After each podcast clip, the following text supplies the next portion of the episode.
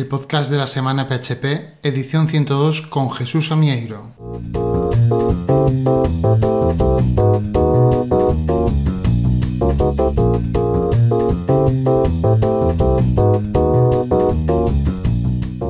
Hola, ¿qué tal? Bienvenido a esta edición 102 de la semana PHP y esta primera edición en formato podcast.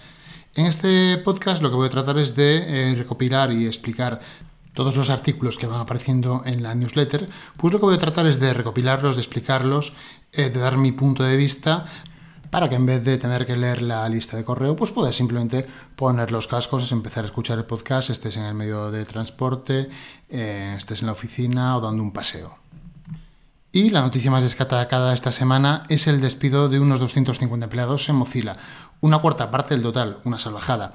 Y esto en principio dicen que lo hacen para poder asegurar la viabilidad económica de la empresa. Tengo en cuenta que es la segunda vez que Mozilla despide a una gran cantidad de empleados este año, ya que a principio de año, en enero, despidió a otros 70. Eh, ahora mismo dicen que es porque tiene que hacer reestructuraciones para poder adaptarse a toda la problemática del COVID. Hay divisiones como la MDN Web Docs, que anteriormente se llamaba eh, Mozilla Developer Network, el motor servo que estaba trabajando en un nuevo motor de navegador escrito en Rust, o el equipo de gestión que han sido totalmente desmantelados, es decir, no queda ni un desarrollador dentro de esos equipos. Mozilla ha tratado de generar ingresos con productos como Pocket o como con su VPN, pero la realidad es que la mayor parte de sus ingresos provienen de acuerdos con varios buscadores, entre los que se encuentran Baidu, Google, Yahoo o Yandex, para ser el buscador por defecto en función del país. Mozilla lo que hace es llegar a una serie de acuerdos, eh, se reparte el mundo y firma acuerdos con esos eh, motores de búsqueda. De hecho, Google acaba de firmar un acuerdo con Firefox para los próximos tres años, en el cual va a entregarle a Mozilla entre 400 y 450 millones de dólares por año para ser el buscador por defecto en gran parte de los países. Esto hace muy dependiente a Firefox del dueño de su principal competidor, Google Chrome. Si Google corta este acuerdo, la viabilidad económica de Mozilla podría verse seriamente comprometida. Aunque también situaría Google Chrome en una posición de monopolio, si no es que ya lo está, que podría llevar a las autoridades a tomar acciones o imponer sanciones, algo que no creo que le interese para nada a Google. Incluso hay un debate muy interesante en Slashdot en el que se plantean si Firefox puede ser salvado, es decir, que todas estas maniobras realmente vayan a desencadenar la muerte o la desaparición del proyecto Firefox a corto o medio plazo. Google, Microsoft, GitHub, IBM, Red Hat y otras compañías, bajo el paraguas de la Linux Foundation, acaban de crear la Open Source Security Foundation, la iniciativa tiene muy, muy buena pinta. Eh, la base es que hoy en día el software libre es la base de Internet, de todo lo que hacemos, y la idea es que van a compartir eh, tareas, van a compartir esfuerzos para que los proyectos claves de Internet, que son software libre, estén lo más protegido posible que puedan. Como ya comenté la semana pasada, se acaba de publicar WordPress 5.5 Extime. Si quieres saber todas las novedades que trae a nivel de programación, Tienes un excelente artículo, una guía para desarrolladores donde detallan punto a punto las novedades que trae esta versión menor. Y además incorpora eh, un montón de mejoras eh, desde el punto de vista de accesibilidad, como también te explica otro artículo que puedes consultar en la lista de correo. Yoast, el popular fabricante de plugins de SEO, acaba de contratar dos programadores que van a trabajar directamente en el núcleo de WordPress.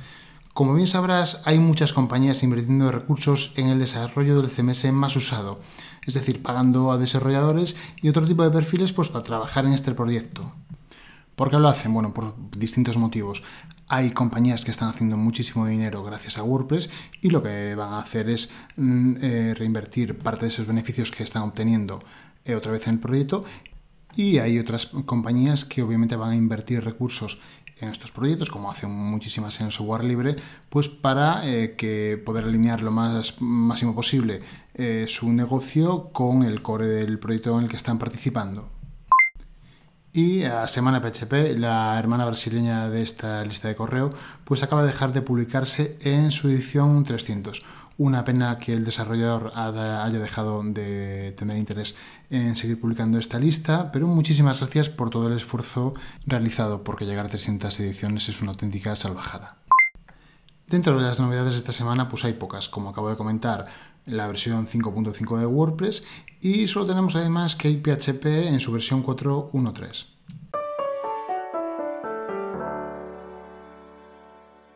Esta edición está patrocinada por Rayola Networks, tu experto en hosting, tanto para WordPress como VPS o servidores dedicados, en los que podrás desplegar todos tus proyectos.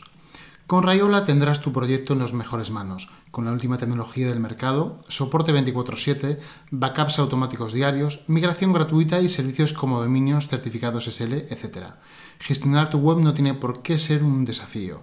En Rayola te damos todas las herramientas que necesitas y, cuando surge un nuevo avance, somos los primeros en implementarlo.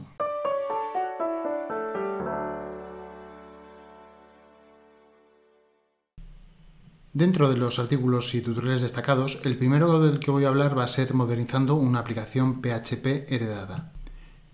Este artículo no te va a resumir o te va a explicar cómo un autor hizo una migración desde un código antiguo hacia un código utilizando un framework, sino lo que va a explicar van a ser los antipatrones que se ha ido encontrando a lo largo de su día a día migrando aplicaciones. ¿De qué estoy hablando? Pues hablo, por ejemplo, de meter credenciales en código, algo que seguramente todos habremos visto en vez de tenerlo en un archivo punto eh, que no tenemos comitado en Git. O, por ejemplo, no utilizar Compose, sino directamente tener eh, las librerías metidas a cañón en nuestro proyecto y tenerlas comiteadas. No tener un entorno de desarrollo local, es decir, ¿dónde testeamos? En preproducción o directamente en producción no utilizar un directorio público, no tener en cuenta eh, los problemas de seguridad más frecuentes. Es un artículo interesante para tener claro por lo menos lo que no debemos hacer. Otro artículo muy interesante es el de Fran Iglesias, titulado Más allá de Solid los cimientos. Este artículo viene a complementar otro artículo de la semana pasada, que publiqué la semana pasada en la lista de correo, que se titulaba Más allá de Solid Principios Básicos.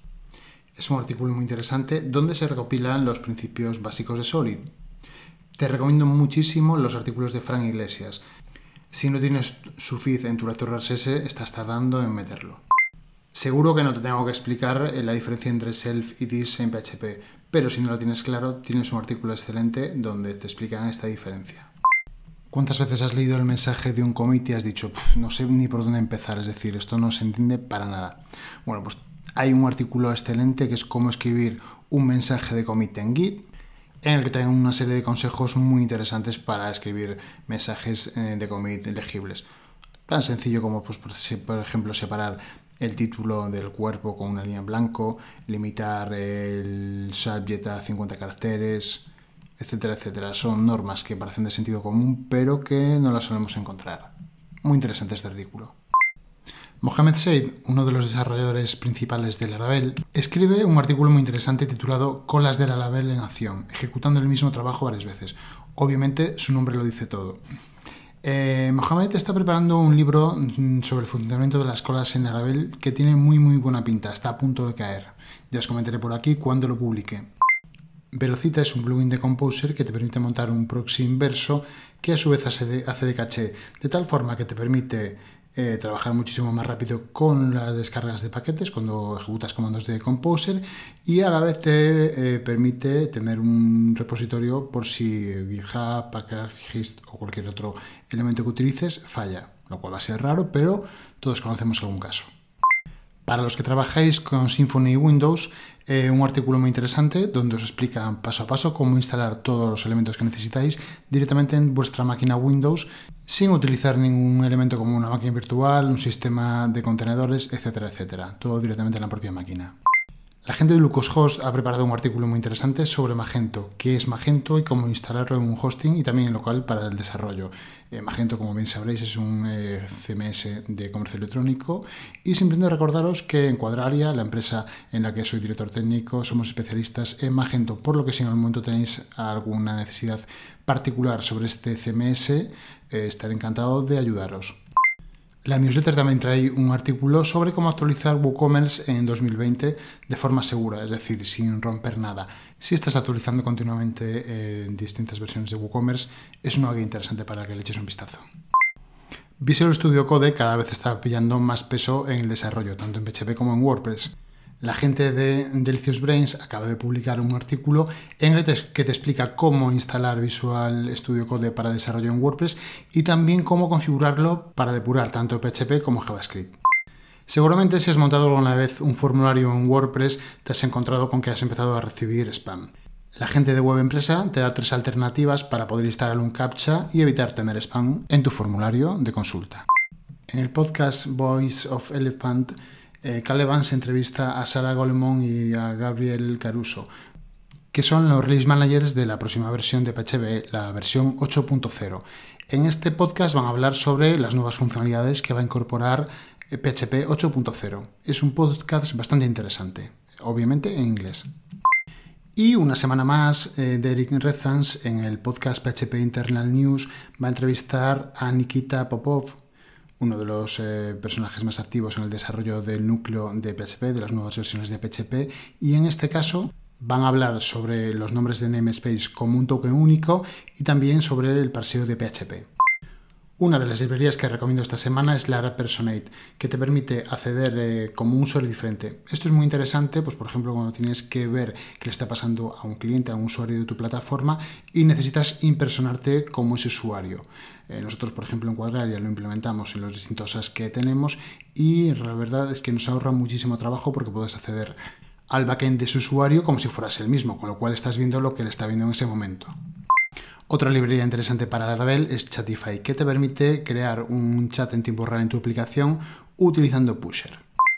Y si has llegado hasta aquí, lo único que tengo que hacer es agradecértelo. Te pido que difundas este podcast a aquellas personas que creas que puede serles de ayuda. Y sobre todo te agradezco cualquier retroalimentación que ayude a mejorar este podcast. Muchísimas gracias y nos vemos en el próximo episodio.